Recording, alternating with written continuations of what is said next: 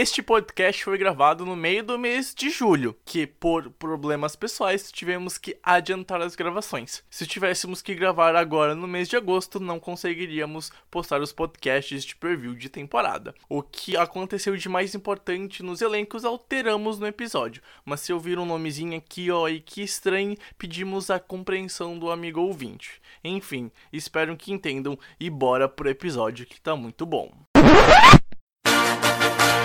Está começando o The Infocast, o podcast do The Information. Joga pro alto e reza! Oh my God! Davis is going to run it all the way back! Auburn's going to win the football game! Auburn's going to win the football game! Pass is intercepted at the goal line. A vitória do Kansas City Chiefs!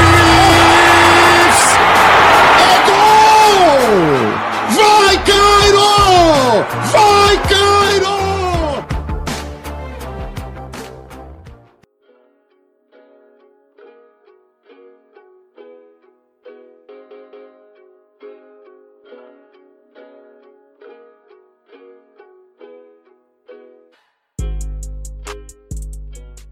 Olá, olá! Sejam bem-vindos, ouvintes do The Information. Está começando mais um The Infocast, episódio de eu não sei que número é, mas eu sei que é o penúltimo preview Pedro Matsunaga. É a nossa última semana fazendo as previsões para a temporada regular. E hoje a gente vai então conversar sobre a NFC North. Mas antes de tudo, cara, eu queria saber, tudo tranquilo, Japa? Fala aí, Bregs, fala aí, ouvinte do Infocast. Tamo aqui, assim, já colado, né? Pra, pro começo da temporada regular, vai começar já. Já estamos no penúltimo preview, então provavelmente falta. Aí deve faltar uma semana para começar é, realmente a temporada regular da NFL. Então a expectativa lá no alto e, cara, assim, não tem como não ficar empolgado, né? Cara, não tem como não ficar empolgado. A temporada tá chegando. Eu já tô sentindo a- aquele cheirinho de, de futebol americano no ar, que é tão bom sentir. Os domingos fechados e também os domingos passando raiva, né, Eberson? Tudo tranquilo, meu velho? Tudo tranquilo, um prazer participar de mais um podcast, pau na máquina. E é- essa divisão é, é bem intrigante. Ela não, não parece no primeiro momento, mas eu acho que esse é um episódio bem especial. É, torcidas muito grandes aqui no Brasil. E a do Detroit Lions. Exatamente. é isso aí. Aliás, eu só conheço o torcedor dos Lions por perfil do, de, de Lions no NFL TT, tá? Só queria deixar isso claro. Enfim, eh, sem muita enrolação, a gente vai pros recados. Afinal, é mais um EP longo, é mais um EP bem denso de conteúdo, então sem muita groselha, muita informação e qualidade lá em cima. Então a gente vai pros recados e na volta eu, o Japa e o Everson vamos conversar um pouquinho sobre a NFC North para 2020.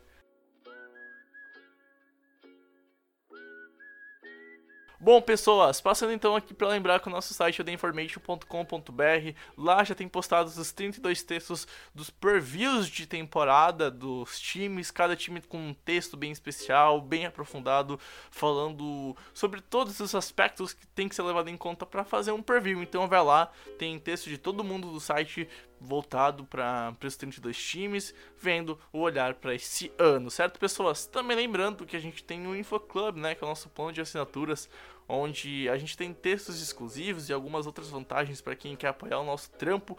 Então lá no site você vai ver que tem alguns textos fechados, os previews são para os membros do InfoClub, menos de 50 centavos por dia e três opções de plano. É muito barato e vale muito a pena. A gente também tem as nossas redes sociais, né? O arroba InformationNFL no Twitter, o The Information NFL no Instagram e no YouTube The Information, The Infocast, Information NFL. Pesquisando algo do tipo, você já acha a gente na rede de vídeos. E caso você goste do que a gente faz e queira doar um realzinho, dois realzinhos, que já é muito importante pra gente, a gente tem o nosso apoia-se, né? Então você vai se tornar um dos patrões do Information, vai apoiar o nosso trampo e vai investir no- na nossa continuidade e na nossa existência, certo, pessoas? Também deixar o canal do Eberson do YouTube, ele que faz vídeo sobre NFL, de vez em quando fala sobre futebol. Então, vai lá, confira o canal do Eberson no, no YouTube. Eu vou deixar todos os links no post do podcast, certo, gente? Enfim, vamos de fato pro podcast.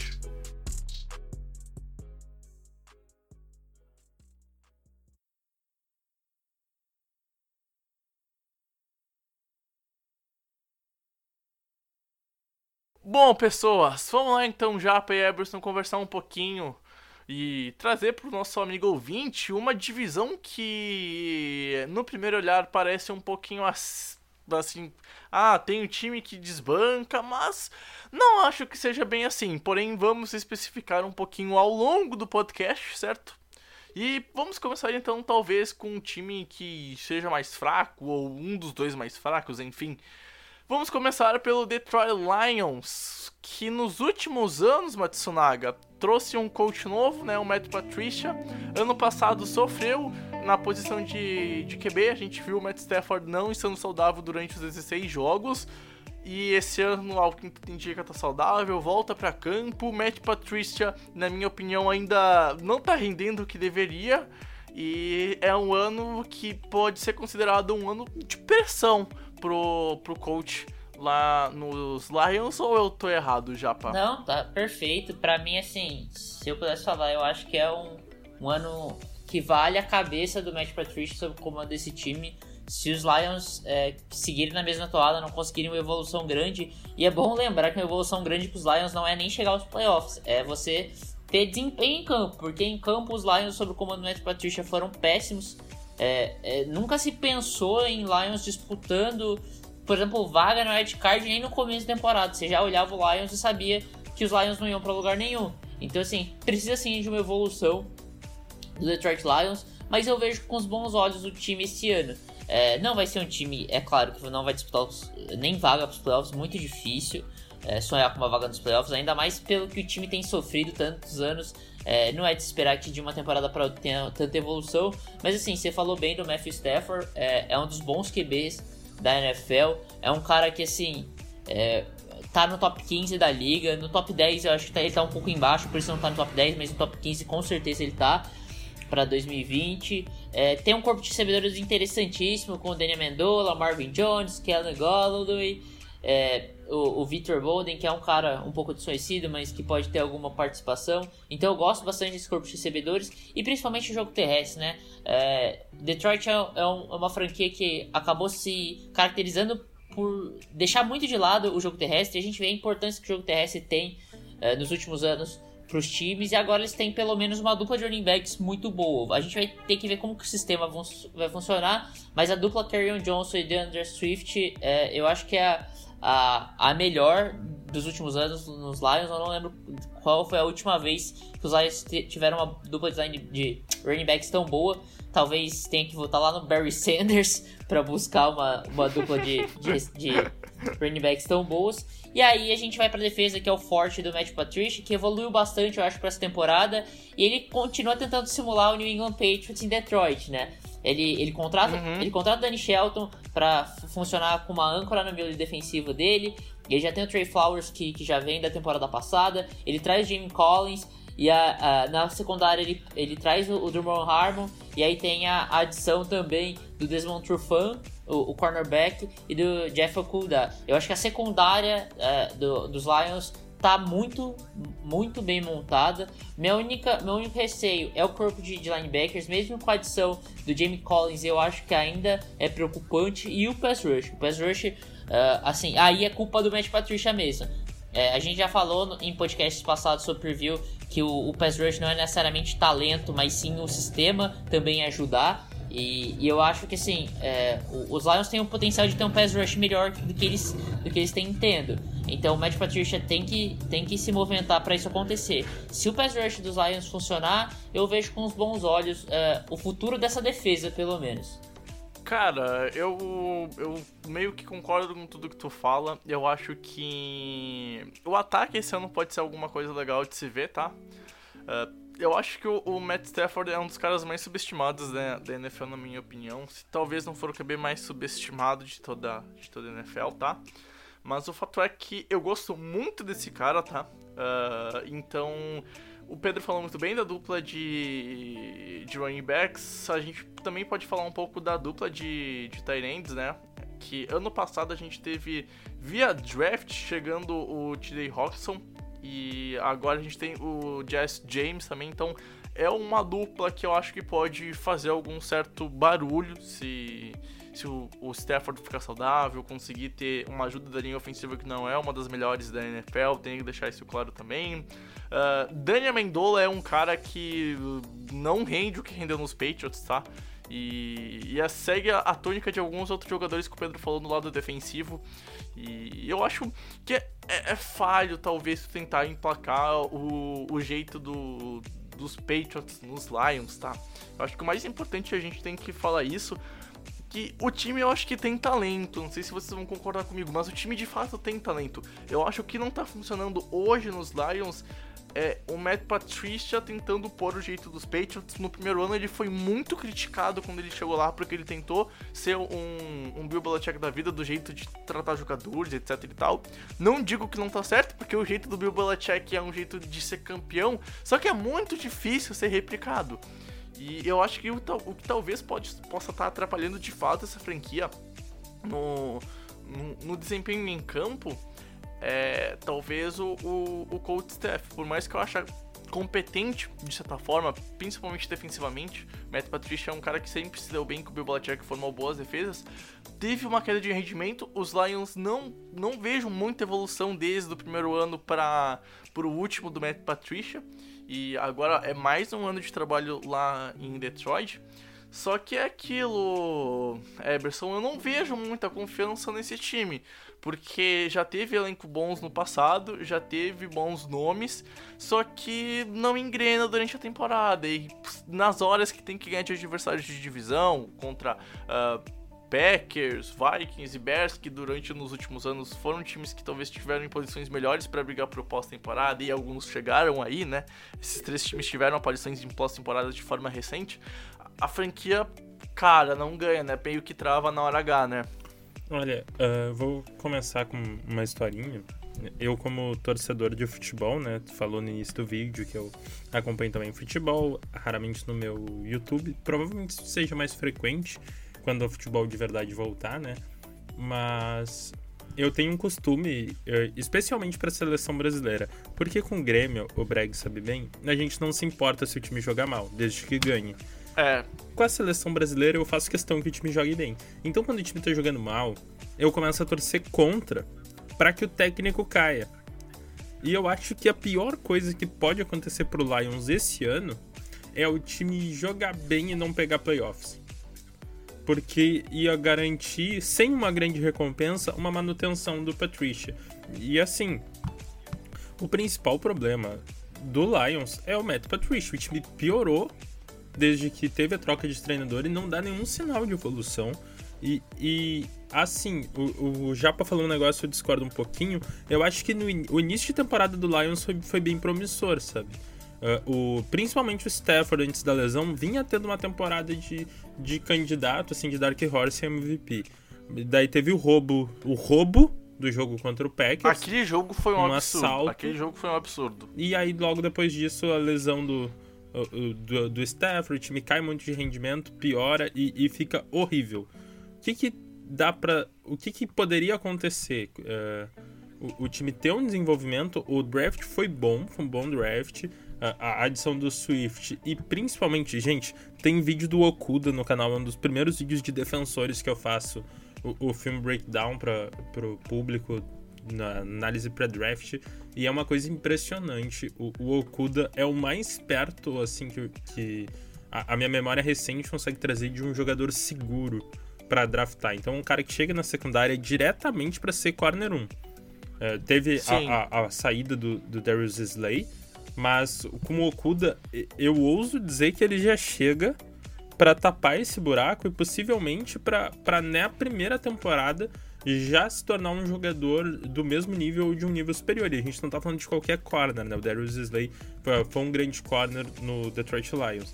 Então é um time que, que fez um bom draft. Uh, tá um pouco debaixo do radar demais, na minha opinião, porque eu não acho nenhum time um bicho papão no NFC North. E tu tendo um quarterback de qualidade que o Lions tem, uh, não é necessariamente melhor que o Aaron Rodgers, uh, com certeza ainda mais voltando de lesão, mas ele é obviamente melhor que Nick Foles e, e que. Uh, deixa eu pensar aqui. Que, hum, que o Kirk Cousins também, com certeza. É, é. é. Então. É, é melhor, é melhor sim. É melhor sim. Então. É, eu sempre falo da diferença, né? Na dúvida, tu precisa. Uh, na dúvida entre dois times, tu leva em consideração quem tem o melhor coach staff e quem tem o melhor quarterback. O Lions provavelmente tem o pior coach staff, mas tem uh, um, um, muito bom quarterback, tem um, vai ter um jogo terrestre que vai ajudar ele. A evolução do, do Hawkinson, ele pode se tornar um dos, um dos bons Tyrands jovens da NFL, né? Eu vejo ele podendo ter uma temporada uh, parecida com que o Mark Andrews teve, aquela evolução uhum. uh, meio abrupta, assim. Ele já teve uma temporada boa no passado, mas eu achei ele bem talentoso. E o corpo de recebedores do Lions é talvez um dos mais subestimados da NFL, porque todos os membros são ligeiramente subestimados. Então eu acho Sim. que é um time que pode desenvolver Sim. tendo um ataque bem forte, pelo incrível que pareça. E isso é a prova de que o problema está no, no Matt Patricia.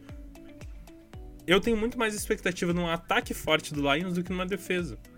E ele é um especialista de uhum. defesa. Então, uhum, eu, eu, acho que se ele conseguir fazer esse time dar um clique, uh, a, a, adição do Okuara, que é um, é, é, um DE bem especialista de pass rush, uh, de terceira rodada, quando vê ele acrescenta algum valor, alguma coisa surpreendente aconteça nessa defesa, e o Lions realmente consiga uh, parar de fazer água na defesa, o ataque com certeza vai fazer pontos o suficiente. É um time que que teve alguns jogos que era para ter ganho, né? Contra Packers, contra Chiefs, dois adversários muito difíceis. Então, é um time que talento tem. Eu só acho que na hora do, do, dos jogos mais importantes, o coach staff deles toma um nó. E isso eu não vejo mudando muito pro próximo ano. Mas a expectativa é, é alta, cara, né? Porque o talento é, é, é considerável. exato, exato, exato. Eu, eu ia falar que assim, os Lions, ele pra mim talvez seja o time mais fraco da divisão por causa do cold staff. Porque, sinceramente, eu acho que se tivesse, por exemplo, o, o Matt Nagy, que é o técnico dos Bears, nos Lions, é um time que eu apostaria pros playoffs, tá? Porque eu, eu gosto do, do Matt Nagy, eu acho que o Matt Nagy poderia fazer algo melhor com os Lions do que o, o, o Patricia.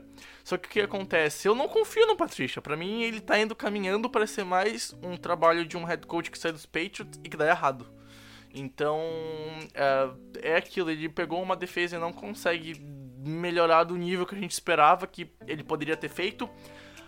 E o ataque acaba sendo puxado para baixo. Eu acho que assim, os Lions ele tem potencial de playoffs se o Matt Patricia conseguir fazer isso. Se ele ser um cara que não puxa às vezes o time para baixo. Então, eu gosto dos Lions, é um time interessante. Só que hoje eu não consigo ver brigando pros playoffs. Apesar de eu achar que vai ter uma campanha uh, mediana e chegar vivo lá na Week 15, Week 16, vai chegar vivo, mas vai chegar vivo por baixo, não vai chegar vivo como um time forte para pegar a wild card. Vai ser aquele time que vai ter que depender de uns 10 resultados lá na Week 17, talvez para os playoffs. Então assim, é um time que briga, mas briga até certo ponto. Então assim, para mim os Lions é um time legal de se assistir, é um time que pode fazer e ir muito bem. Passa pela saúde do Stafford, se ele fica saudável ou não. Lembrando que ele já tem 32 anos, tá? Ele vai chegar na temporada com 33. Uh, ah, teve lesão no passado, se eu não me engano, ele teve lesão em 2018 também. Ou seja, é um time que depende de algumas coisas. Eu acho que o principal é o Kotzeff, como a gente vem falando aqui. Uh, se eu fosse apostar num número de vitórias máximo, 8. 8, na minha opinião, com o calendário que tem. É um time que, então, para mim, briga, mas briga entre aspas até um certo ponto. Uh, não pega playoffs, mas vai ser um time interessante de se ver. E é aquilo, talvez a gente veja os Lions num ano pro Matt Patricia ir embora. Ou se o Matt Patricia finalmente fazer esse time jogar. E mesmo que não pegue playoffs, se por acaso ele mostrar uma grande evolução, talvez fique. Mas é aquilo, muito vai se passar do que o Patricia vai conseguir fazer lá na sideline com os Lions. É, eu, eu, eu tô de acordo aí. Eu acho que é, o, o, é um teto interessante, oito vitórias pro Lions. Eu não acho que eles consigam muito mais. É, não acho que vai ser um time que vai brigar. É, eu acho que pode ser um time que vai brigar por, por, por, vaga nos playoffs, mas não acho que seja um time que vai conquistar uma vaga nos playoffs. Eu acho que é, uhum, ainda, uhum. ainda é cedo para falar disso, apesar do bom talento. Eu acho que tem essa questão do, do, do coach staff limitar eles. Mas eu vejo os Lions tranquilamente não sendo o pior time dessa divisão. Acho que a gente vai falar um pouco mais pra frente dos outros times e aí eu explico melhor isso. Mas eu consigo ver tranquilamente os Lions não sendo o pior time da divisão, o que já é um bom avanço para eles, né? Eu, eu não sei, para mim essa é, é talvez é uma divisão muito mais incerta do, do, que ela dá a entender, ainda mais com toda essa situação que a gente tem, né? Com a, com a nova realidade da NFL, os training camps, uh, menos jogos de, de pré-temporada, porque se a gente parar para pensar, uh, tem, tem que levar em consideração a juventude do, dos técnicos dessa divisão, como head coaches, né? Eles são, uh, com exceção do Vikings, todos eles uh, têm pouco tempo como head coach da NFL.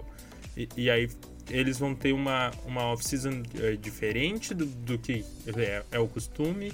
E, e é, esse tipo de off-season dá vantagem para times com grande continuidade ou com head coaches experientes, né? A gente já teve essa situação de, é, de off-seasons diferentes antes, se eu não me engano, no, na temporada do Super Bowl do Baltimore, né? E aí chegam os irmãos Harbaugh na, na final. Então uhum. a gente. E que era o, o Niners que tinha o melhor elenco da NFL e, e o, o Baltimore, que era o, que é um dos times mais bem gerenciados da, da NFL, né? Então, é, eu não sei se, se essa divisão não vai ser a que mais vai sofrer com essas questões, porque se a gente pensar, tem o, o head coach do Green Bay é, tá entrando no seu segundo ano. Matt Patricia no seu terceiro ano, se eu não me engano. Matt Nagy no seu segundo ano. E o Vikings, que tem uma, uma continuidade maior com o Zimmerman, é o time que tem mais adições de, de calouros. Então, é um time que draftou 432 jogadores para compor o elenco, com um time super jovem, e que os caras não vão. Eles vão chegar na NFL assim de é, sem toda esse, essa preparação que é o costume das off-seasons. Então, é uma divisão que, eu, que é bem natural a gente ficar bem reticente para o que vai acontecer. Bom, passando então agora para o Chicago Bears, né? É, Berson, a gente tem um time que mudou de, de QB, talvez, para o próximo ano. Não sei como é que tu avalia essa questão. Na minha opinião, vou deixar claro, eu acho que tem uma luta aberta para ver quem será o titular. Eu acho que tá mais pendável para ser o Nick Foles, mas não duvido de o Trubisky ficar, porque nenhum dos dois, na minha opinião, uh, tem capacidade total para mudar a franquia de uma hora para outra. É. E o Trubisky a gente já conhece, o histórico do Foles em temporada regular a gente também já conhece, né? E o Foles vem machucado de, de Jacksonville, então tem que fazer esse adendo ainda. Mas os Bears é mais um time que é, o ataque é uma incógnita e a defesa tem um potencial bonito. Não é a, mais a defesa que conseguiu fazer, por exemplo, a franquia e pro Car um tempo atrás e jogar playoffs. Mas o fato é que o Bears é, é mais um time que é parecido com os Lions, que é uma incógnita para esse ano, mas eu vejo pelo menos sendo mais uma incógnita pro lado negativo do que pro lado positivo, cara. É que é uma disputa. É, gira muito em torno do quarterback, né? A gente tenta não enfatizar tanto no quarterback, mas uh, ter um quarterback bom faz o trabalho ser muito, muito, muito mais fácil. Então, uma questão assim, a briga entre Trubisky e Foles é uma briga que, que, independente de quem ganhar, quem perdeu foi o futebol americano, né? Então é uma, é uma situação muito complicada. Porque o Foles, ele, ele meio que não existe fora do, fora do conceito Andy Reid. É um cara que foi batido por, pelo, pelo Gardner Minshew. Ah, surpreendeu positivamente e tudo mais. Mas é um cara que ninguém pensava assim que podia chegar e, virar um franchise quarterback. E ele só teve essa oportunidade porque o Foles não conseguiu A. se manter saudável, B. jogar consistentemente. Então é muito difícil assim eu olhar e pensar assim, não, agora realmente o Chicago Bears vai para frente, sendo que o freio do Chicago Bears é o, o quarterback play ruim, né? O quarterback play não uhum. necessariamente ruim em todos os momentos, mas fraco, limitado, porque o Trubisky conseguiu jogar bem e, e ser um borderline pro bowler, né? Entrou no Pro Bowl pela porta dos fundos, E não porque ele jogou bem, mas porque o sistema era fácil de operar. E, e então o que que acontece? O Ma- Matt Nagy, inclusive, falou abertamente nos microfones em Chicago que o sistema dele era limitado pelo quarterback que ele tinha. Então é uma situação muito complicada porque eu não vejo o, o Chicago conseguindo sair desse buraco que é ter que carregar um quarterback. E, e a gente vê em Detroit e em Green Bay um time que pode fazer o contrário, sabe? Nos momentos que o time não funciona, o quarterback tira eles do buraco. E, e o, e o Chicago é um time que precisa funcionar para tirar seu quarterback do buraco. E aí continua a, a sina né, do, do Allen Robinson, que nunca teve um quarterback bom passando para ele, é um dos melhores recebedores da, da NFL, o cara amaldiçoado com. Desculpa, eu me esqueci que esse podcast era na presença do Japa. Eu ia falar que ele foi amaldiçoado por jogar com o Blake Bottles e, e, e- e semelhantes. Ma- Mas é um dos melhores recebedores da NFL. E, e ele, Concordo. e ele é uma arma interessante. Tem Ted Ginn Jr., tem Anthony Miller. Ah, não é um corpo de recebedores muito fraco, eles têm 943 Tyrands no elenco. Ah, tem Riley Ridley também, é um wide receiver interessante. O irmão, o, o irmão ruim do Calvin Ridley, não que ele seja ruim, mas em comparação, né? É, ele é o que precisa ficar ouvindo no, no jantar da família de Natal, assim. Ah, mas teu irmão recebeu X jardas. É, essa comparação triste. Mas é um time que, que eu acho que é um dos principais culpados, caso o New England Patriots ah, volte a assombrar a NFL, é o Chicago Bears. Porque esse time tinha que ter ido atrás do Cam Newton. E tá pagando mais Uhum. pelo Nick Foles. Então, assim, Eu concordo, É, concordo. eu gosto muito do Chicago Bears, inclusive, e principalmente a defesa. Gosto muito do, do Kalil Mack. Tem vários jogadores que eu, que eu adoro, como eu falei do Allen Robinson. Mas eu acho que é um time que, se for mal, é porque mereceu esse ano, assim. Te- Teve um draft meio, meio sem sentido, ah, não fez uma free agency muito inteligente. E, e vai desperdiçando anos de uma defesa boa e de uma mente ofensiva interessante que a Matt Nagy, assim. Por mais que ele seja um, um- um treinador bem questionável, ele faz algumas coisas muito bem e ele levou o time longe no, no início da sua carreira. Então ele mostrou que tem potencial de... É um time que ficou a um, a um quarterback play de qualidade de ser um, um contender muito forte ao, ao Super Bowl. E aí, de um ano pro outro, a queda de rendimento foi- muito grande e eu não sei realmente o que esperar. Ah, mas mas não, não sou muito otimista. Eu acho que é um time que, por causa do quarterback play, mesmo sendo ah, relativamente melhor que o Lions, é um time que eu boto exatamente no mesmo patamar de ficar ali entre os 6, 10 e o, e o 9, 7, sabe? É, é esse, esse Uhum, range sim, desse time. Sim. Concordo. E, tipo assim, a gente vê que é uma defesa, por exemplo, interessante. Da Kyle Fuller, o Khalil Mack, a Ken Hinks, a gente tem o, o Robert Quinn também. São nomes interessantes, sabe? São nomes que já fizeram alguma coisa interessante. E se a gente for olhar pra questão, talvez, de olhar profundidade, o Arcevius Mingo é um cara que, por exemplo, teve uma passagem bem legal nos Patriots, tá? Era com o Bill Belichick, a gente sabe como é que é o Bill Belichick mas são jogadores interessantes no ataque. É, foi muito bem falado da, da questão dos wide receivers. É, Tyrande eu acho que é complicado, porque os caras, por exemplo, trazem Jimmy Graham. Jimmy Graham é um cara que, pô, não fica saudável de verdade faz um bom tempinho. E Eles estão pagando com- mais pelo Jimmy Graham do que o Steelers vai pagar pelo Ibron. E, e eles estão Exato, pagando mais pelo exato, Foles do que o Patriots vai exato. pagar o Cam Newton. Que bagunça é essa, cara? Quem é que deixa isso acontecer? Exato, exato, exato. Então, tipo assim. Diretoria é... Jim Carrey. Diretoria Jim Carrey. Tem que pichar o Soldier Field. É uma palhaçada. Cara, é, é isso que acontece. Eu acho que assim, é, muito vem de uma péssima administração que é passado pro, pro campo. E aí, às vezes, o coach staff, que na minha opinião, eu gosto desse coach staff, tá? Tem que ficar limpando cagada de Trubisky, tem que ficar limpando cagada de não sei quem. ah, e aí eu, eu vou fazer só um adendo, tá? Porque o pessoal fica falando que, ah, se o Bears tivesse pego o Mahomes naquele draft, seria tudo diferente. Não sei, porque o Mahomes é o Mahomes, porque o único lugar que o Mahomes se tornou o Mahomes é Kansas City Chiefs, tá? Não sei se vocês estão entendendo o que eu tô falando, mas qualquer outro lugar que ele estaria agora, ele não seria o Patrick Mahomes de hoje. E eu tenho certeza que os Bears não teriam o Mahomes de hoje caso tivessem pegado o Mahomes. Talvez até tivesse dado errado, não sei, né? Porque, não vou mentir, eu esperava uma evolução maior do Trubisky com o coach staff que tem hoje lá em Chicago. O quanto é culpa do coach staff e o quanto é culpa do Trubisky, a gente de verdade não sabe. Enfim, só querendo pontuar essa observação, tá? Porque eu acho chato a galera ficar falando disso. Ah, mas se o Bears não sei o que e tal e tal, tá? Uh, futebol americano não é um esporte que e se. Futebol americano é um esporte que é concreto, aconteceu isso e vai. Assim como é qualquer Até outra porque o melhor Exato, Brex. Até porque o melhor prospecto era o Deshaun Watson, não era o Patrick Mahomes. Exato, Só o Chiefs exato. viu. Só o Chiefs viu. Então não tem... Exato. Eu, eu vi também, só queria falar isso. E eu não, admito que eu não lembro, eu não lembro. Eu e o Pedro a gente já tinha o site, mas eu não lembro que o Pedro tinha. tinha eu, eu lembro porque tinha o, o, o, aquele programa do, do Joe Gruden, quando ele não era técnico ainda, que ele entrevistava ah, os prospectos. Verdade. E eu fiquei apaixonado pelo Patrick Mahomes.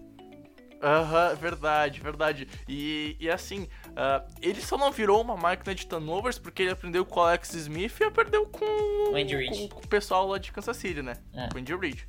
Enfim, voltando, o time é bom, tá? O time é bom.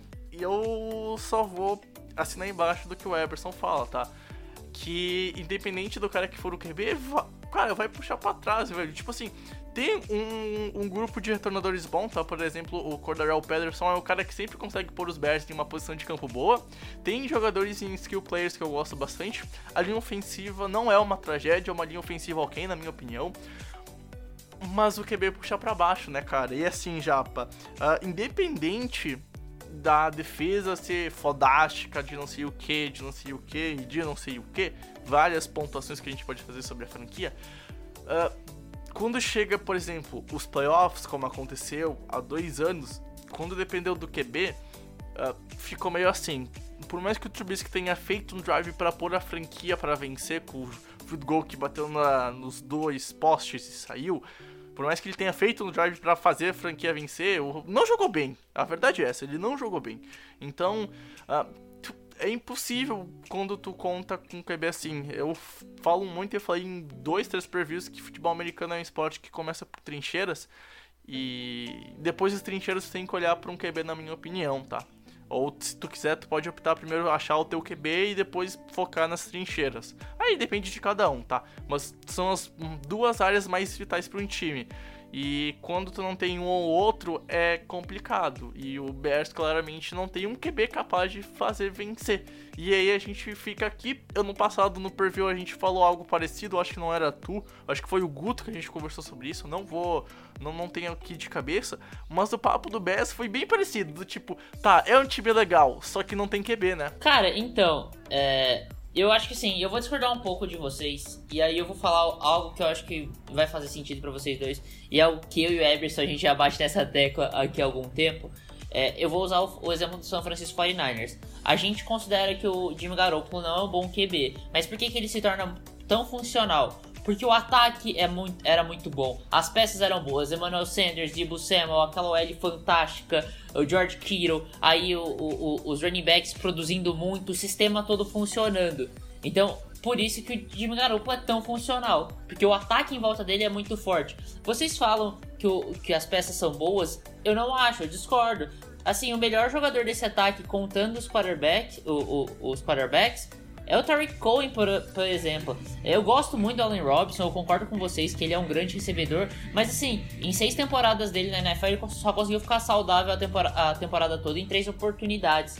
Ele é um cara que se lesiona muito também, então ele precisa se manter saudável pro, pro ataque funcionar. Aí você vê os outros recebedores, Ted Ginn Jr. Ted Ginn Jr. ele não tem média nem de 30 jardas, eu acho, por jogo na carreira dele. É, é, um cara que funcionou bem em uma temporada com Drew Brees, em uma temporada com Ken Newton espetacular, e fora isso ele não conseguiu funcionar na carreira dele. O Anthony Miller, para mim, é um dos, dos bons recebedores dos, dos Bears. Não é um cara fantástico, mas é muito bom e muito consistente. Por isso eu acho que ele é ele com Allen Robinson pode ser, pode ser algo bom, mas sim, muito longe de ser é, de prateleiras altas esse corpo de recebedores dos Bears. É, os Bears têm nove Tyrands e nenhum é bom em 2020, né? É, cara, uhum. o Cole Kemet é um cara que ainda precisa evoluir muito, então não vai ser nessa temporada. O draft foi ruim. Sim. O, o draft dos Bears péssimo. foi ruim. Foi péssimo. Foi péssimo. E assim, péssimo. o, o Cole Kemet, é, ele pode se vir a ser um bom jogador, mas não em 2020, ainda vai demorar uma evolução do Cole Kemet. O Jimmy Graham é o contrário, né? Ele já foi bom há muito tempo atrás, hoje em, em 2020 não tem condições de você pensar no Jimmy Graham fazendo um grande ano. E aí a gente olha para esse talento, para essa falta de talento do, dos Bears no ataque, e aí o, o, o, o Eberson citou bem o Matt Nagy. Cara, querem que o Matt Nagy faça milagre. Porque assim, não dão, não dão peças para ele. Os quarterbacks são muito ruins, realmente. Mas o, o entorno dos quarterbacks não é bom. E aí você pega o desequilíbrio, né? A defesa é espetacular. E os movimentos para trazer talentos defensivos na defesa são bons também. Você traz o Anki você traz o Trevathan, Robert Quinn. Então, assim, você tem um monte de jogador bom. É, eu tenho minha, minhas questões com relação à secundária dos Bears. Eu acho que a, atualmente não é uma secundária tão tão forte, Kyle Fuller e, e Buster Scarne ou Art Burns, quem jogar. É, eu não acho que assim, o cara que jogar do outro lado do Kyle Fuller seja tão confiável assim. Uh, eu gosto do, do, de, de, um dos safeties, né? o Eddie Jackson é espetacular, é um ótimo safety, mas eu acho que tem esse gap, um pouco de talento. Um dos cornerbacks eu não acho tão confiável, um dos safeties também não. Mas é, é lógico que tipo, o front seven é totalmente capaz de mascarar isso, né? Porque o front seven é espetacular. Uhum. A gente tá falando de, com certeza, um dos melhores front sevens da NFL. Mas é isso, eu acho que eu vejo um desequilíbrio muito grande nos Bears. É, é, é um time que assim, tem uma defesa espetacular e, e não é só sistema, é tipo tem muito talento. É uma das, eu acho que assim, talvez seja a defesa mais talentosa da liga. E, e, o ataque falta talento. Por isso os Bears vão acabar sendo o pior time da, da liga, porque o ataque falta talento e você não tem quarterbacks, os quarterbacks são muito ruins. Então, assim, é, eu me surpreenderia muito se os Bears atingissem o patamar de 7 vitórias, por exemplo. Uh, já que o Pedro então falou da, das vitórias, eu vou partir então agora para o final da discussão dos Bears, né?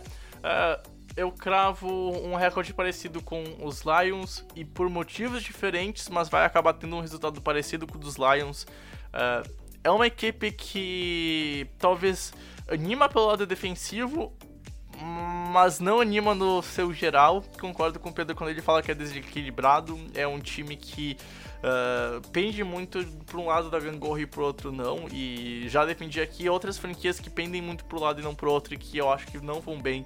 E não vai ser diferente aqui com os Bears, tá? Não, não vou ser hipócrita de falar isso. Então, cara, assim, Eberson, para mim é mais uma franquia que Uh, fica naquela média entre não ser horrível para ter top 5 no draft, mas também não ser bom o suficiente para brigar de fato pela seed 7. Olha, me, essa discussão me fez imaginar o cano de time que seria a União Lai Bears, né? Que podendo pegar as armas ofensivas do, do, do, Lions e o QB com o Okuda e botar nessa, nessa, com essa defesa do, do Bears ia ser sensacional. Bears. Bota o Matt Neg pra cuidar só do ataque. E, e aí tiro. Não, não precisava levar ninguém do coach staff do, do Lions, mas a União Libers ia ser, ia ser brava. uh, e, quanto, e quanto ao Bears, só, só um comentário final sobre o Foles. A gente já deixou bem claro que não gosta dele, ainda mais para 2020, sabe que ele funcionou exclusivamente como o Andy Reid, mas o Andy Reid. Uh, com o Andy Reid não, né? Eu falei o Andy Reid mais cedo, mas eu quis dizer da Peterson, Peterson. É a coach tree do, do Andy Reid, que também tem o Neg nessa coach tree. Então, uh, sim, talvez ele sim. saiba usar o Foles de uma melhor forma, porque o Foles tem algumas coisas que o Trubisky não tem, né? O passe em profundidade do Foles é, é um ponto forte do jogo dele. E eu acho que isso pode uh, trazer uma sobrevida para alguns jogadores. Uh, talvez encaixe taticamente. E é um time que a gente sabe, como a gente falou muito da defesa, não precisa de tanto para ganhar jogos, né? Do ataque. Não precisa tanta pontuação para conseguir alcançar uh, vitórias. Mas, né, fica essa. Uhum. É, é, é, uma expectativa é a mesma. É um time que eu acho que vai ser competitivo. E, e aqui no, no, Rio Grande do Sul, o, o, o Breg sabe bem, tem um comentarista, que é o meu comentarista favorito de futebol, que é o Guerrinha, e ele diz assim, com uma Grande voz fumante, ele diz assim, é, então vai perder motivado. Exatamente isso. Né? ele vai competir até o final, mas vai perder a maioria dos jogos. É, concordo, concordo. Grande Guerrinha. Aliás, Guerrinha, se você está ouvindo esse podcast, forte abraço. Queremos você aqui, hein? Uh, bom, vamos passar então agora pra mim o, o que é o patamar de cima dessa divisão. E eu já adianto que eu consigo ver dois times dessa divisão indo pra pós-temporada. E a gente vai começar então essa discussão falando dos Vikings, Matsunaga Kirk Cousins, né? O, o nosso querido primo da, da NFL, né?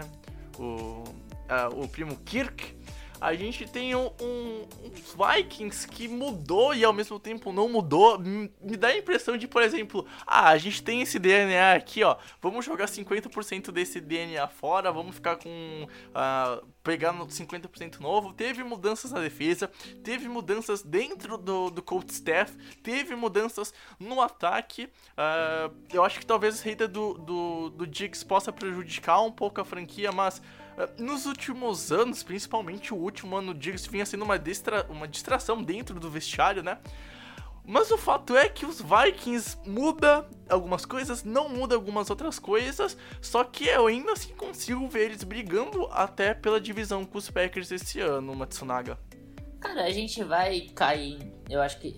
para falar desse ataque, a gente vai cair na, na, discussão sobre o Dalvin Cook, se ele vai jogar ou não. O Dalvin Cook jogando, é, eu vejo um futuro bastante promissor pro Minnesota Vikings. O ataque terrestre do Dalvin Cook é muito forte, até porque a gente vai pegar que o, o RB2 do, dos Vikings é o, o Alexander Madison e o, o, running back 3 é o Michael Boone. Eu acho que eles, como um trio, é lógico que se você tira o Dalvin Cook dessa, dessa matemática, enfraquece muito, muito, Enfraquece muito, uhum. é absurdo. Mas assim, se você tiver os três, é muito interessante os outros dois juntos com o Dalvin Cook. É, uhum. Então eu, eu gosto bastante. É lógico que a gente vai falar de um time que perde um dos bons wide receivers da liga. O Stephon Diggs, ele é sim um dos melhores wide receivers da liga, tá no top 10. Eu acho que assim, não tem como discordar disso, os números dizem isso, o retrospecto diz isso. É, tá sendo reposto por um rookie, o Justin Jefferson. É, eu gosto muito de Justin Jefferson. É, é, um cara que conseguiu. Foram 4 ou 5 TDs né, na, na semifinal do, do, do college football. Então, assim, é um cara que tem produção, eu gosto muito, mas ele não é o, o, o Stephon Diggs. Então, é lógico que a gente vai esperar um pouco de queda da produção na relação do, dos recebedores. Mas, cara, eles têm o Alan Thielen como recebedor principal. Então, é, eu acho que é interessante ver isso. Como o Adam Thielen vai funcionar sendo o wide receiver 1 da franquia. Porque agora o Justin Jefferson, Jefferson pode até funcionar muito bem por ele ser o wide receiver 2 e, e, e os olhos estarem todos no Adam Thielen. É interessante ver como o Adam Thielen vai jogar. Cara, eu gosto e eu fiquei muito feliz com o final de temporada e o, jo e o, e o jogo de playoffs contra o Saints do Kirk Cousins. Eu gosto muito do que eu vi e, e assim, eu posso estar no hype errado aqui, posso estar equivocado, mas eu vejo um Kirk Cousins, é, talvez o melhor Kirk Cousins da, da carreira dele para 2020. Eu vejo um cara que pode ser a melhor versão do Kirk Cousins nessa próxima temporada. Então isso me empolga com o ataque do, dos Vikings, mas o principal é ter o Dalvin Cook. E no lado defensivo, uh, eles perdem seu principal cornerback, né, o Xavier Rhodes, mas já não estava no melhor momento da carreira, trazem o Jeff Gladney. Uh, eu tenho minhas questões com o Jeff Gladney gosto bastante, acho um cara bastante técnico, falia bem a técnica com a fisicalidade, mas tem minhas questões em ser o, o, o, principal corner do time. Eu não acho que o Mike Huggs vai assumir esse posto de corner 1, eu acho que vai ser o Jeff Gladney, mesmo sendo o rookie. Mas aí a gente vai olhar principalmente pro front seven e pro safeties e dar uma tranquilidade, né? É, você vê um, uhum. um, um, um pass rush com o Efidio Gimno, o Daniel Hunter, aí a, a, o corpo dos linebackers é espetacular com Anthony Bark, Kendricks e Eric Wilson.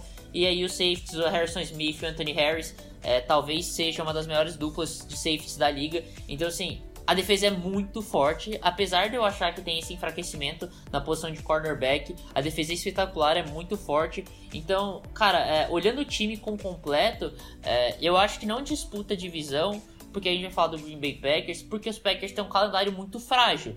Uh, os Vikings também, sim, mas eu acho que isso vai pesar bastante para os Packers conseguirem é, ganhar a divisão. Mas eu acho que os Vikings vão dar muito trabalho e vão disputar até o final o título de divisão. Cara, eu concordo, tá? É, concordo com tudo que tu disse sobre elenco. É, é, interessante também pontuar que as mudanças dos Vikings seguem um padrão de tu tirar um cara veterano e substituir por um cara que veio via draft, que não veio via free agency, ou seja, o cap estava apertado, eles conseguiram renovar com o Kirk Cousins esse ano e já reestruturaram para o Kirk Cousins não ter um peso tão grande esse ano no contrato.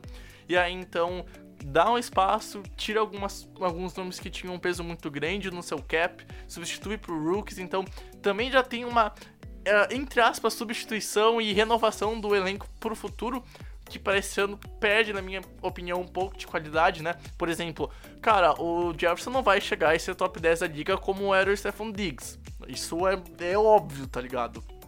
Ah, então, fica aquela questão. E na defesa o Pedro pontuou muito bem, eu concordo que as críticas que ele faz com o CB Rook, que chega para os Vikings esse ano, e eu vejo assim, olha, uns Vikings que eu talvez consiga ver brigar com, com os Packers e brigar até o final da temporada, semana 16 e 17. Eu acho que o que vai pesar é vencer os Packers. Ano passado a franquia não venceu os Packers, então isso pesou bastante. É, é aquele jogo de seis pontos, né? Onde tu ganha ou ganha. Se tu perdeu, cara, pô. É, fica muito complicado tu voltar atrás. Então, na minha opinião, a divisão tá muito bem disputada entre essas duas equipes. E eu vejo os Vikings, Eberson, um time interessante. Eu acho que o Kirk Cousins, com mais um ano nesse coach staff, com mais um ano nesse time, pode evoluir, por mais que tenha saída do. Como é que era o coordenador que agora virou head coach? Pô, me fugiu o nome. Stefanski. Eu me fugiu o nome do outro. outro é, exato. o Stefanski saiu, mas o Stefanski, por exemplo, não era o grande responsável por, por organizar o ataque. Ele tinha, obviamente, seus palpites, né? Pô, não vamos ser ingênuos de falar isso, mas o Mike Zimmerman é o grande cara da, da, da para formular esse ataque e fazer o Kirk Cousins jogar. Talvez sinta um pouco, eu não acho que vai fazer uma diferença pro Kirk Cousins cair de rendimento. Ano passado o Kirk Cousins jogou muito, jogou para talvez estar tá no nível top 10 da NFL. Ele foi jogador do mês de outubro, ele foi um cara que jogou muito bem nos playoffs, ele jogou bem em dezembro, teve uma sequência, se não me engano, de 18 TDs e uma interceptação no mês de outubro, alguma coisa assim. Ele jogou muito ano passado, tá? Então é é um cara que sendo que eu não vejo caindo muito de rendimento, talvez não jogue tão bem quanto foi, mas é aquilo, é uma defesa equilibrada, é um ataque equilibrado. Se tiver o jogo terrestre com o Delvin Cook, e o Delvin Cook ano passado pela primeira vez ficou saudável durante toda a temporada, então a gente espera que esse ano de novo ele fique saudável se jogar. É, é um time equilibrado, e para mim, quando tu tem um time equilibrado, com trincheiras fortes, com QB que já provou que é capaz de vencer, é, é animador. Esse ano, para mim, Eberson, os Vikings têm que pensar de novo em brigar pros playoffs, porque se ano passado foi como seed 6, esse ano tem uma seed a mais. Então, eu acho que o mercado para ir para os playoffs está bem aberto para os Vikings esse ano. Com certeza, é um time é, que vem de alguns anos com um, figurando entre os melhores elencos da NFL, né? A gente já começa a ver um, um processo de rejuvenescimento no time, uh, que é uma atitude muito inteligente, né? Que se tu for sempre um, fazendo a manutenção do teu elenco, dificilmente tu vai ter que fazer um rebuild, né? Então uhum. é um time muito bem gerido nesse sentido. A saída do, do Stefan Diggs vai ser sentida, mas eu não vejo Jefferson, né? Claro que ele, ele como nome, ele chega para substituir o Diggs, mas no, na função é, a gente vai ver o Thielen assumindo essa tocha do Diggs e o Jefferson a, a, o papel do, do, do né? Então vai sim, ter essa, essa troca de cadeiras. É, Isso. O que é bom porque o Justin Jefferson era wide receiver 2. E, e isso. E, e, foi ali que ele, que ele teve seu, seu principal seu principal sucesso, né? Ele cumpre muito essa função de slot. Uh, a gente tem pro, pro ano que vem o, o, Jamal Chase de LSU indo pro draft. É, é um super wide receiver e o cara mais uh, uh, mais possession, assim, um cara que, de, de, segurança, era o Justin Jefferson. Ele não é necessariamente. Não é um cara que eu vejo sendo um wide receiver estrela, mas eu vejo sendo um wide receiver muito utilizado, um cara muito. Uh, que, que vai ser necessário e vai ter uma incorporação imediata, né? Um starter de dia 1 pro Minnesota Vikings, que nem o, o corner, o Gladney de TCU, que eles draftaram. Inclusive, eles draftaram um corner que tem o melhor nome de corner possível que é o Hand. Eu acho esse nome sensacional, acho que precisa ser dito. E eu espero ele que ele não drope ball... interceptações. Isso que eu falar, ele tem bom ball skills. e é um time que eu gosto bastante. Tem essa evolução do Kirk Cousins que a gente notou, né? E, ano passado e, e, justiça precisa ser feita. A gente, como comunidade do futebol americano no Brasil, a gente tem o costume de memetizar algumas coisas e aí não percebe que realidades se alteram, né? Então a gente precisa sair um pouco dessa narrativa do Kirk Cousins pipoca e entrar na narrativa do Drew Brees pipoca, né? Porque, pelo amor é... de Deus. É, isso aí. Então foi uma aí. temporada muito boa dele e, e eu espero que, apesar da saída do Diggs, ele pelo menos mantenha é, é, essa, esse desempenho. Eu acho que a saída do Zimmerman pode vir a fazer falta. A gente, a gente vê isso acontecendo muito. Aconteceu com o Eagles depois do Super Bowl, que teve uh, muita troca de, de coach staff e o time dá uma. Uh, perde um pouco a identidade. E como eu falei antes, né? Um time que eu acho que. Uh, é muito empolgante. Eu gostei muito do draft, foi o melhor draft da divisão. O draft do Lions Uhum, foi bom concordo. também, mas é muito fácil fazer um draft bom com a terceira escolha. Sendo que tem o, o Uhum. Jeff Okuda disponível. Então aí também é, não tem tanto mérito. Fazer um draft bom com as. com- no caso do Vikings é, é diferente, porque aí tu acrescenta mais pelo, pelo volume, né? É o time que mais draftou jogadores na.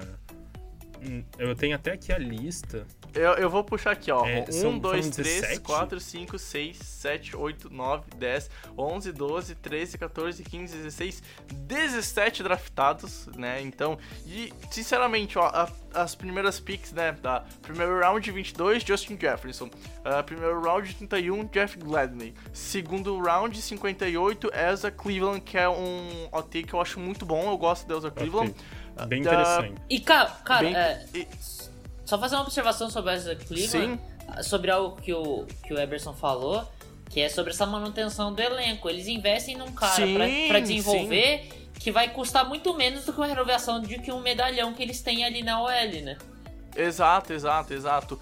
A, a quarta pick da franquia, que foi no terceiro round, a 89 geral, é o Cameron Duntland. Eu acho que dessas primeiras picks, assim, eu acho que é a que mais cai de.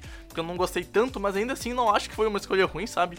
E se a gente pegar mais lá pro final do, do draft, a gente vê, por exemplo, é, gostei da pick do Kenny Wilkers, é um cara de sétima rodada, que é um dos malucos mais é, que eu vi lá, tipo, tá, vamos ver esse cara aqui como é que ele é, ele é DE. É um cara que eu gostei, sabe? Eu vejo potencial, mas é, é pick de sétima rodada, mas o que eu quero falar é que eles draftaram bem em quesito posição, lugar e nome que draftou, sabe? E eu acho que desde o primeiro round até o último, eles mandaram bem. Então, assim, ah, vamos ver como é que vai ser, né? A adição desses calouros e como eles vão entrar né, na NFL.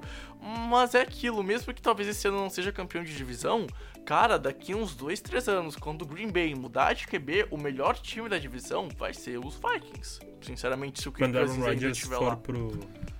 Quando Aaron Rodgers for pro São Francisco 49ers pra, pra se aposentar e o, e o Jordan Love assumir o seu papel e virar um Hall of Famer. É, isso ia ser uma exato. história perfeita, né? Isso tinha que virar filme. Se isso acontece, cara. E, e é, é o, Meu- é o destino escrevendo a NFL. Oh, o, o Cara, destino mas- é pro Jordan Love ser first ballot no, no Hoff e o Aaron Rodgers não ter entrado até lá. Isso ia ser maravilhoso. Não, mas sabe o que é o pior, cara? A gente tem que levar em conta que os Packers têm QB franchise há uns 25 anos eles só têm um, dois títulos de Super Bowl, cara. Só quero falar isso, velho. Ai, fazer o quê, né? Ai, triste, triste, né, Packers? Mas é, é uma crítica de verdade, cara. Olha, sinceramente, tu ter 20, 25 anos, dois QB franchise e dois títulos só. É, São, cara, são dois? são dois, Eu tô são dois calculando títulos. aqui de cabeça. É Dois? um, é um com o Brett Favre e um com o Aaron Rodgers. E Mas, isso- cara, é- assim, não é, o, não é a discussão de agora pra esse podcast, É. mas assim, o, o Peyton Manning tem dois Super Bowls na carreira toda brilhante dele, Dan Marino não tem nenhum. Então, é, é questionável isso. É questionável. Só, só ter É o que- quarterback é, é suficiente, né? É, eu acho que quem tá ouvindo esse podcast aqui, eu já vou adiantar que eu fiz um spoiler de um ano, de uma opinião polêmica que eu vou soltar na próxima off-season quando a gente fazer o cast de opiniões polêmicas de novo, tá? Então tu pegou um spoiler de um ano gigantesco, né? Enfim. Uh, pra terminar dos Vikings, é, eu já falei, vai pra playoffs, pra mim vai ficar entre 9 ou 10 vitórias. Ano passado foi 10 vitórias. Eu acho que tem tudo de novo pra ficar nesse piso. E pra mim o teto dessa franquia é 11 vitórias, ou seja, entre 9 ou 11 e mesmo com 9 eu acho que consegue pegar a, a seed 7. Mas eu acho que o- os Vikings brigam pela seed 6. ah, então eu chuto 10 vitórias, tá Pedro? E pra mim pega playoffs com 10 vitórias, seed 6. É, minha, minha aposta, como eu falei, é, é pegar, play, é pegar playoffs pelo uh, wild card. Eu acho que vai ser o a seed 5 da NFL, os Vikings. E, cara, é, eu não consigo apostar no recorde não, mas eu acho que sim, o, o piso acaba sendo 10 vitórias. Eberson? Eu acho que fica nessa casa, entre 9 e 11. Uh, talvez seed 3, talvez seed 6, não sei. Hum, eu não. Interessante. Porque eu já, eu já posso uh, entrar aqui já no. Puxa, no já puxa, já puxa. Já, então. Isso, já vai, já vai, já vai, já vai. Só, só o vai. Green Bay Packers tem teve o pior draft que eu já vi na, na minha história recente. É, não faz nenhum sentido. É um time que era para entrar no modo win now agora. Eles chegaram no, numa, no American, no, no na NFC Championship. Eles têm um, um QB Hall of Famer, um dos QBs mais talentosos da história da NFL. Eles conseguiram, eles, eles bateram, tipo, eles ficaram entre os quatro melhores times da NFL. Qual é a ideia deles pro, na próxima temporada, imediatamente? Mano, é, é draftar um reserva para as duas melhores posições do time, que é quarterback e running back, na, na questão do ataque. Não dá nenhuma uhum. arma para Aaron Rodgers, não dá nenhum linebacker que vai ser starter. O, o, o Raheem Mostert está correndo até agora no, contra o Green Bay Packers, ele já deve estar tá na. Já deu a volta na terra correndo contra o Green Bay Packers, correu 499 mil jardas para 332 touchdowns nesse exato momento. Então, tu não reforça o ponto fraco da tua defesa, não reforça o ponto fraco do teu ataque, não oferece nenhuma evolução, não faz nenhum sentido. O Bregs gosta de, de ficar falando que o Colts vai longe, que o Colts uh, tem chance de Super Bowl. Eu não acho, mas o Colts fez exatamente pro seu QB uh, eh, recém-contratado o que era pro Green Bay Packers fazer pro seu ídolo. Sim, trazer sim, arma, concordo, trazer concordo. cara útil que vai jogar agora. Cara, o futuro, o futuro do Green Bay Packers era para ser agora. O futuro do Green Bay Packers é 2020. Um Super Bowl com Aaron Rodgers é o mínimo de Super Bowls que dá pra ganhar com Aaron Rodgers. Tipo, se tu botasse o Aaron Rodgers em qualquer outra franquia nesse espaço da carreira dele, ele teria ganhado pelo menos um Super Bowl. Se eu fosse draftado pelo Niners, aquele time uh, que tinha uh, o Jim Harbaugh, tinha o Greg Roman de, de coordenador ofensivo e tinha o, o Vic Fangio de coordenador defensivo, o Aaron Rodgers tinha quantos anéis agora, cara? Tipo, é o mínimo que dava pra ele ter ganhado, era um, mano. Um. Cara, o Green Bay é... fez o mínimo, o mínimo, a carreira o toda mínimo. do Aaron Rodgers. Eu saía Exato. do Green Bay e processava Green Bay, cara. Não faz sentido. Esse ano que eles fizeram no draft é, é um, é um crime co contra a história do Aaron Rodgers, cara. Não faz nenhum sentido, foi horrível. E assim, se o time for mal, eu vou rir, porque é bem feito. Porque, cara, se tu quer um substituto pra Aaron Rodgers que tem mais dois anos de contrato, velho, tu drafta daqui a dois anos. Ou, tipo, esse ano, tipo 2020, essa classe, tem uma classe de quarterbacks melhores do que a de 2019. Por que tu vai se estapear agora numa classe que tem menos talento do que na próxima, sendo que teu QB tem dois anos de contrato? Tipo, não faz nenhum sentido. Eu quero que o Green Bay vá mal só por causa do front office. Desculpa a torcida de Green Bay. Eu quero que Green Bay vá mal, Aaron Rodgers saia e venha pro Niners. Não faz nenhum sentido isso, ele não merece passar por isso.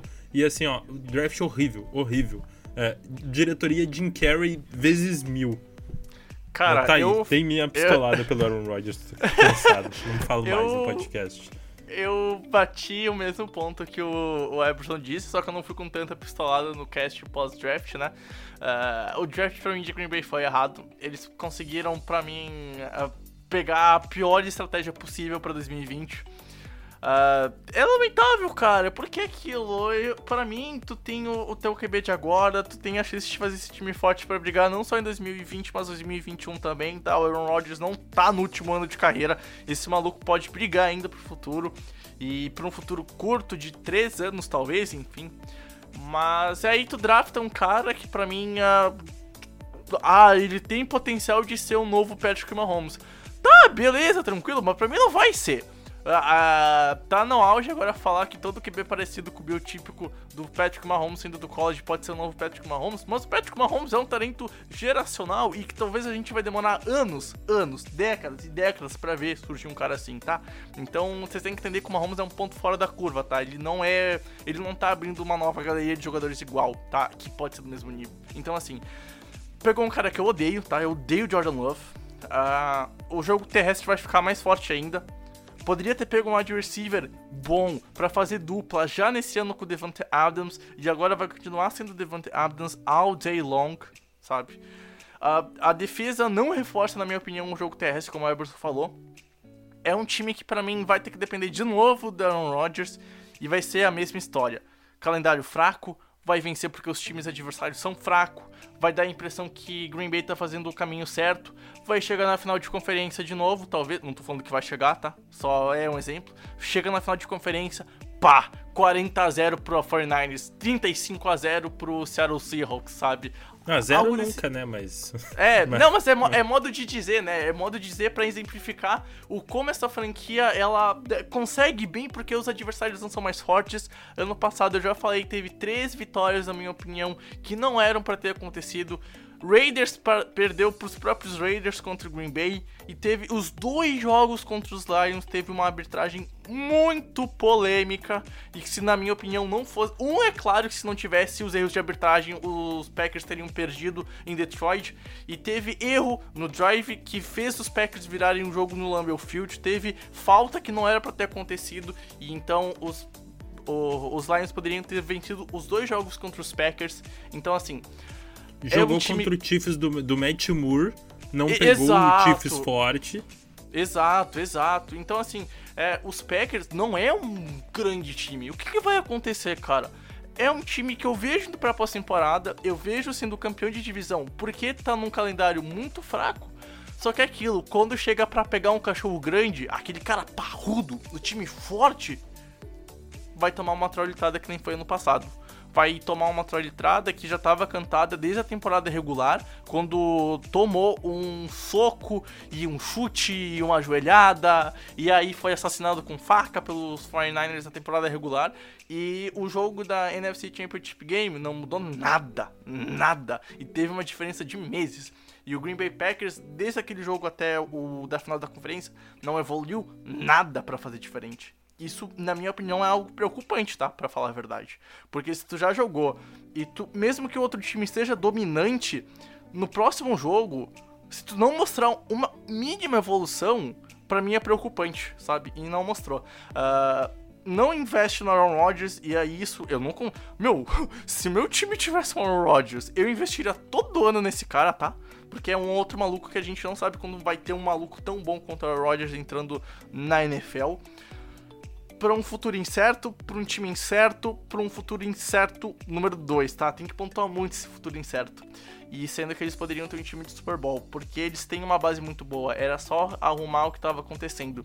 Uh, é, é Devante Adams, é torcer pro Jones não perder jogos essa temporada, é torcer para a defesa conseguir ir bem, uh, principalmente nos playoffs, porque na temporada regular é um calendário fácil.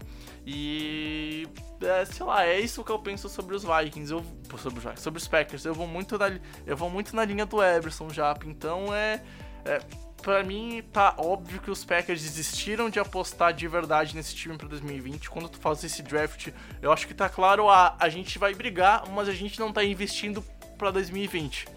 E para mim o que vai acontecer é o time vai para pós-temporada, mas vai para passear na minha sincera opinião. Para mim Super Bowl é bem difícil de acontecer, porque tem um para mim tem até um time pior do que o ano passado. É, vamos lá. É, primeiro, primeira coisa, eu concordo que draftar o Jordan Love talvez esteja um risco. E, e, olha que eu sou do. Eu sou o fundador do fã clube QBs com braço forte vindo do, do college, né? Mas assim, eu acho que o Jordan Love foi uma, uma decisão discutível. É muito diferente de quando eles draftaram o Aaron Rodgers. É, foi um cara que surpreendentemente caiu no colo deles. O Jordan Love não foi um cara que surpreendentemente caiu no colo deles. Se eles selecionam o Justin Herbert, por exemplo, eu entenderia muito mais, apesar de preferir o Jordan Love que o Justin Herbert. Eu acho que é um movimento que seria muito mais inteligente até. Só que, como eu não tô cansado, eu, eu já não cansei ainda de, de tomar é, hate por criticar os queridinhos da galera. Cara, vocês, vocês dois estão vivendo em 2014 ou 2011. O Aaron Rodgers em 2020 não é mais esse cara. Desculpa. Assim, de verdade. É, gosto do Aaron Rodgers. Eu concordo plenamente com o Eberson falou. O Aaron Rodgers, é, e, e, que você também, Brex, falou. O Aaron Rodgers era para ter acumulado alguns títulos, ou no mínimo aparições em Super Bowl, né? É, isso é bizarro. Não é nem que não ganha o título, chega lá e não ganha o título. Mas não, ele nem chegava lá. Eu acho que existe uma certa incompetência grande na administração dos Packers para isso acontecer. E não é de hoje, né? Não é de hoje, porque desde que tinha o Mike McCarthy, e eu, eu bato nessa Sim. tecla. Eu, eu, eu, eu, já falei, tanto em podcast, em tweet também, lá no, no site, que o Aaron Rodgers não é mais o mesmo QB. Só que, por exemplo, eu vejo o Aaron Rodgers virando o jogo em quarto período. Eu vejo o Aaron Rodgers podendo vencer jogos. Eu, eu vejo, vejo, eu, eu, vejo. vejo.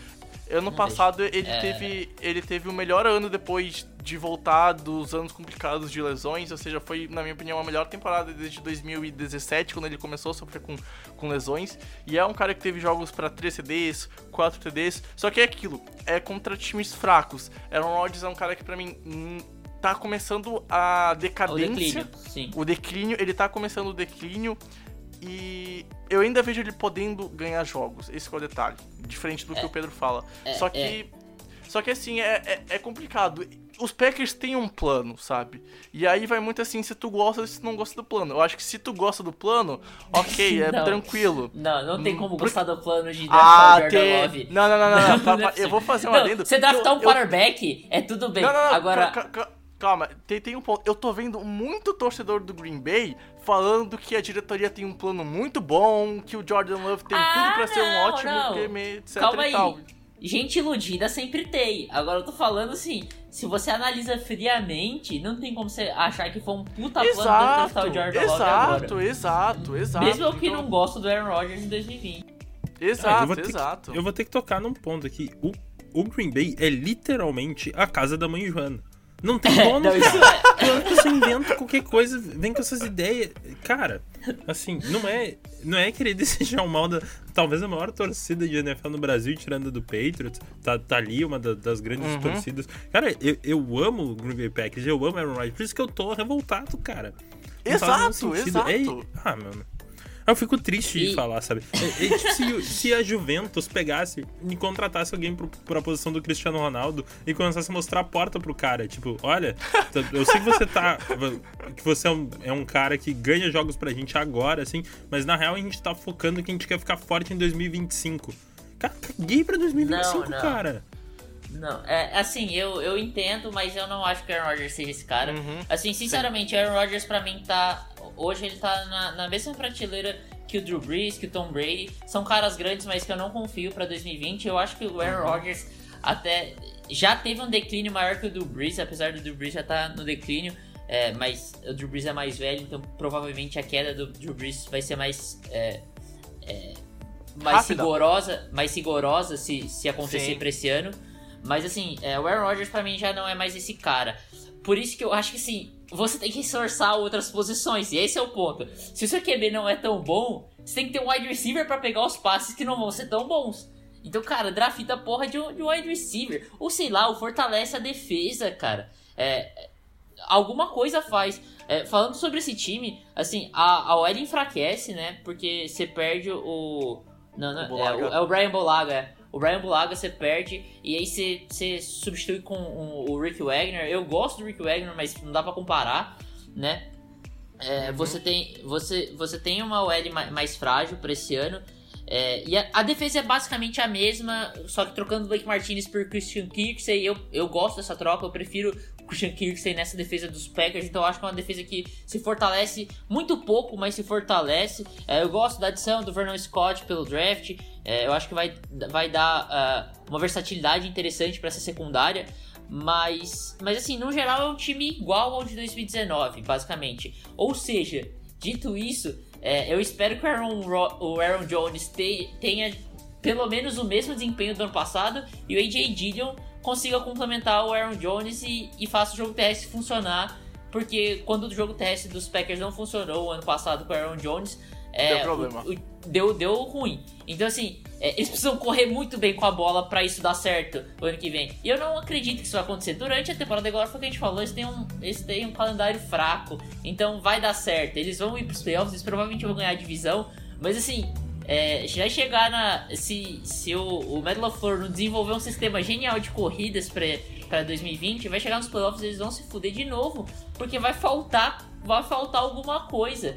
E, e, assim, e com Aaron Rodgers que pra mim já tá em declínio, ou seja, é um Aaron Rodgers ainda pior que de 2019. Então, cara, é, falta muita coisa na administração desse Green Bay Packers. Eu concordo com vocês nisso. A minha discordância única é com o Aaron Rodgers. Uhum. Uh, cara, eu, é... eu, tenho um, eu tenho um ponto que eu acho interessante de fazer. Uhum. É que eu vi muita gente comparando com a questão de como joga o ataque do Niners, né? Que é um jogo predicado no jogo terrestre, com comitê. Não necessário, o, o Niners não tem estrelas de recebedores. Só que, uhum. E o, o LaFleur é, é irmão do LaFleurzinho Capixaba, né? Que é, é um dos auxiliares do, de ataque do, do São Francisco. Só que assim, eu não sei como é que eles pensam fazer esses reforços, sabe? O AJ, eh, tu drafta um running back que seria ótimo em 2003, sabe? É um cara que não recebe passe. Aí tu drafta um, um Tyrande, drafta alto um Tyrande que é mais bloqueador do, do, do que passador e do que uma classe recebedor. Horrível. Uma classe então horrível tu fica, diferente. cara... Sim, e, e no, no, sentido assim, tipo, o Niners faz isso para se proteger de ter um, um quarterback limitado, cara. Porque por mais que a gente. E, e é inegável que existe um declínio do Aaron Rodgers. Sim, sim. O Aaron Rodgers de cadeira de roda passa, é mais prolífico passando a bola do que o Garópolo. Então, tipo, tu, tu precisa se. O Niners faz isso pra se proteger de uma limitação o Aaron Rodgers, o, o Green Bay Packers está se amputando para criar uma limitação para justificar ter que jogar só no, desse, dessa forma, sabe? Tipo, eles estão amplificando a deficiência do jogo aéreo deliberadamente, tipo, não dando nenhuma arma aérea pro, pro Aaron Rodgers para dizer, não, por isso que a gente corre muito com a bola, sabe? Parece uma má vontade, parece que eles querem implodir a carreira do Aaron Rodgers para poder justificar agora botar o Jordan Love, assim, ó, tudo de ruim pro, pro Green Bay Packers esse ano, assim, ó. E, Cara, e, mas eu... existe uma esperança, tá? Eu tô existe. pensando aqui comigo. Existe uma esperança. Eles, pelo calendário ruim, pegarem uh, uma seed boa e mandarem os jogos em casa contra esses adversários da NFC que, tirando o Seattle que tem o Russell Wilson, vai ter que chegar o, o, o Garópolo com o bracinho de miojo dele na, na tundra congelante de, de Wisconsin, vai ter que chegar o o Tom Brady de, é, com seus 63 anos, o Drew Brees com seus 61, para jogar na trunda congelante fica muito mais difícil, né? Então, se o Green Bay tiver o mando que não teve contra o São Francisco, as chances de chegarem a um Super Bowl aumentam consideravelmente. Uhum, porque concordo. aí o jogo fica muito inóspito para esses quarterbacks. Tanto para Drew Brees, Tom Brady e Garoppolo. Quem que eu vejo do, dos adversários mais fortes, assim, da, seria o, o, o, o, Cowboys, o Eagles e o Seattle, que são times piores, mas Concordo. tem quarterbacks mais atléticos, com, com um braço um pouco mais forte. Então, o, os principais times da NFC têm dificuldade de jogar em Green Bay. E o Green Bay não tem dificuldade de jogar em lugar nenhum, né? É sempre o mesmo estilo. Então, acho que existe uma saída. Eu só não sei como é que esse time vai reagir a esse draft, sabe? Eu não me surpreenderia se acontecesse qualquer lesãozinha com o Aaron Rodgers ele resolvesse não jogar, sabe? Tipo, não é um cara que eu vejo assim jogando lesionado, fazendo sacrifício. Não sei se é um time que vai ter muita boa vontade essa temporada. Cara, eu acho que o mais, o mais, o mais de tudo, tu cria um problema no vestiário, na minha opinião. Ah, o Aaron Rodgers vai ser um bom companheiro. Ah, que balela, a gente tem aquela merda daquele problema que deu e, e falando que o Aaron Rodgers e tal. Todo jogador da NFL é estrelinha, velho. Vamos, se tu é top de linha, se tu fez história na liga, tu vai ser um pouco estrelinha. Eu duvido, eu duvido que no fundo ele seja, não, eu vou ajudar o, o, o Jordan Love e tal. Eu duvido, eu duvido, eu duvido. A função tá? dele é ser quarterback, não ser babá, cara. Exato. Esse babá é o Alex exato. Smith, que sabe que vai ser reserva a gente, a, gente tá, a gente tava aqui no começo da gravação falando que pra ser um, um, cara competitivo e etc e tal, na, antes de começar a gravar, tu tem que ser, entre aspas, meio cuzão, porque se tu for legal, tu vai tomar no cu, é competição, é tua vida. Meu, então assim, o Aaron Rodgers, na minha opinião, não deve estar nem um pouco feliz lá em Green Bay, eu acho que cria um problema no vestiário, na minha opinião, e é aquilo, como é que eu vou explicar pro meu filho em 2000 e... Tá, eu tenho 20, vamos supor que eu consiga achar uma namorada que é bem difícil. Se 5, mais 10. Vamos supor que lá em 2045, se eu conseguir ter filho, ele tiver uns 10 anos, ele me pedir, pai, esse Aaron Rodgers aqui, ele era bom? Filho, ele para mim foi um, um dos melhores QBs e talvez o segundo melhor QB da década de 2010. Tá, então por que ele só foi para um Super Bowl? Senta aqui que a gente vai conversar. É, é meio que isso, sabe? Porque assim, eu acho que desde que o McCordy começou a virar um cara horrível e começou a ter problema de vestiário, porque tem, a gente sabe o que vazou naquela matéria do Sports Illustrator, uh, Green Bay virou uma zona. Eu acho que quando o Pedro fala casa da mãe Joana, cara, é isso, tá? É isso, sabe? Uh, e Green Bay pra mim tá jogando fora o potencial do time. Uh, de brigar, sabe? Então, sei lá, é, é uma franquia que eu vejo sendo campeã de, de divisão. E eu vejo talvez indo para uma final de conferência, mas tem que dar tudo certo. Tem que dar tudo certinho, principalmente na temporada, na pós-temporada, lá em janeiro, que nem como o Eberson falou. Se alguma coisa sair fora da curva, eu acho que já complica demais. Temporada regular, o calendário é fraco, então consegue resolver. Mas Green Bay para mim é, é, um time que eu não vejo no, no, no Super Bowl.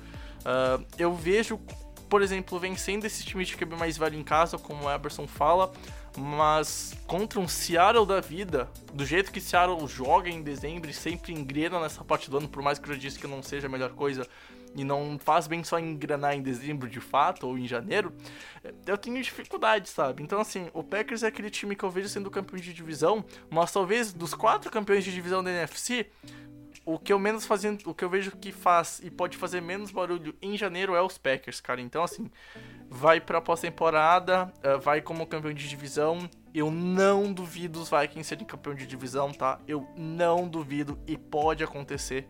Já vou cantar essa pedra aqui, mas eu acho difícil, mas pode acontecer. Porém, eu vejo que quando chegar na pós-temporada, Matsunaga toma uma, uma traulitada de um cara de um time melhor, de um time maior e eu acho difícil acontecer o Super Bowl pros Packers esse ano, cara. É, eu acho Melhor, que eu... né, Pedro? Maior não existe. É. É, é, exato, É, eu- exato. Enfim, você- o que importa é que vocês entenderam o que eu quis falar. O, o, eu acho que é o, Eberson, o que o Eberson falou, talvez é, com um calendário bom eles consigam até, quem sabe, até uma Seed 1, não acho que é impossível não. É, porque vão ter. Os jogos que os Packers vão perder, vão perder por pouco, provavelmente. Eles, apesar de tudo isso que a gente falou, eles se mantêm um time competitivo. Sim, Então, é- sim, é, tem falar é um isso. time que É um pode time acabar terminando. Pode acabar terminando com a Seed 1. E aí o, o- as, as circunstâncias acabarem levando os Packers é, pro Super Bowl. Mas é muito improvável. Como a gente tá falando nas previsões, a gente fala mais sobre a temporada regular, cara, é, pra mim assim, eles vão disputar até o final uma o- o- a divisão com os Vikings. É, não acho impossível os Vikings ganhar, mas acho muito mais provável que os Packers ganhem, principalmente por isso que a gente tem batido na tecla, né? É um Uhum. calendário mais, mais fácil. Mas assim, é, o Aaron Rodgers pode calar minha boca e acabar fazendo um grande ano. E aí, se o Aaron Rodgers faz um grande ano, ele pode ter, sei lá, qualquer um de, de wide receiver, de verdade. Ele tendo. ele- e ele tem assim, a adição do Devin Infantes não é ótima, longe disso, mas dá pelo menos mais um alvo pra ele. Então, é, já é mais do que o ano passado. Então, assim, é, eu acho que é, é isso. O, o, os- o limite dos Packers não há. É, os Packers podem acabar sendo seed 1 na temporada regular, como perder a divisão. É, eu acho que esse é o, o, o teto é ser seed 1 e o piso é acabar com uma seed, seed 5, seed 6. O Lazard vai virar uma estrela e o Aaron Rodgers vai calar a boca do jato. É isso que vai acontecer.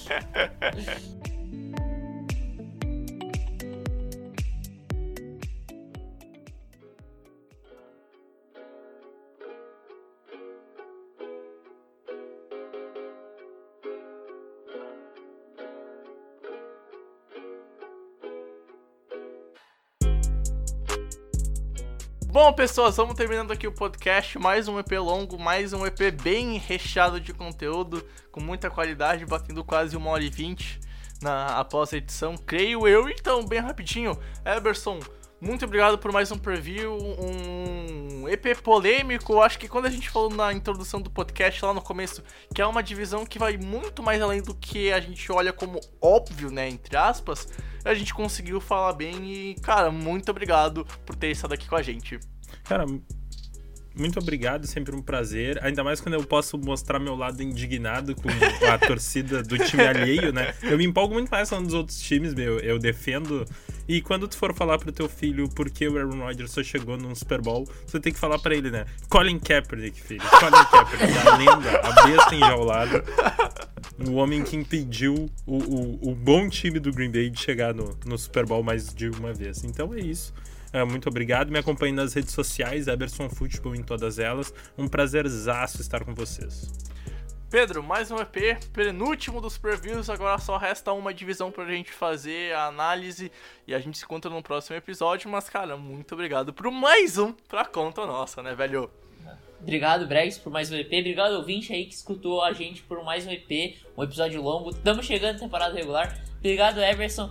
Gostaria de fazer uma última observação, Bregs. Quando você falar claro, do seu filho, não fala só do Kaepernick, não, mas fala do Russell Wilson. Sim. É outro QB do Altreach aí que acabou deixando o Aaron Rodgers chorando algumas vezes, né?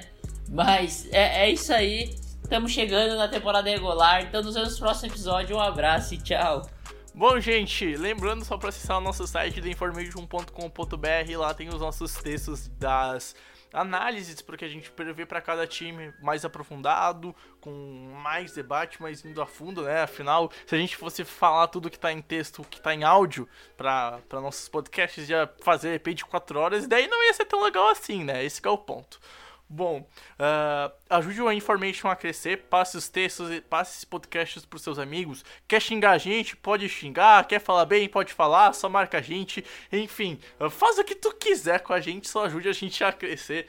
Então, muito obrigado pela sua presença. Espero que vocês tenham gostado desse podcast. A gente se encontra no próximo episódio. Foi um prazer inenarrável ter estado com você, Japa, com você, Everson, com você, amigo ouvinte. Até a próxima. Valeu e tchau, tchau!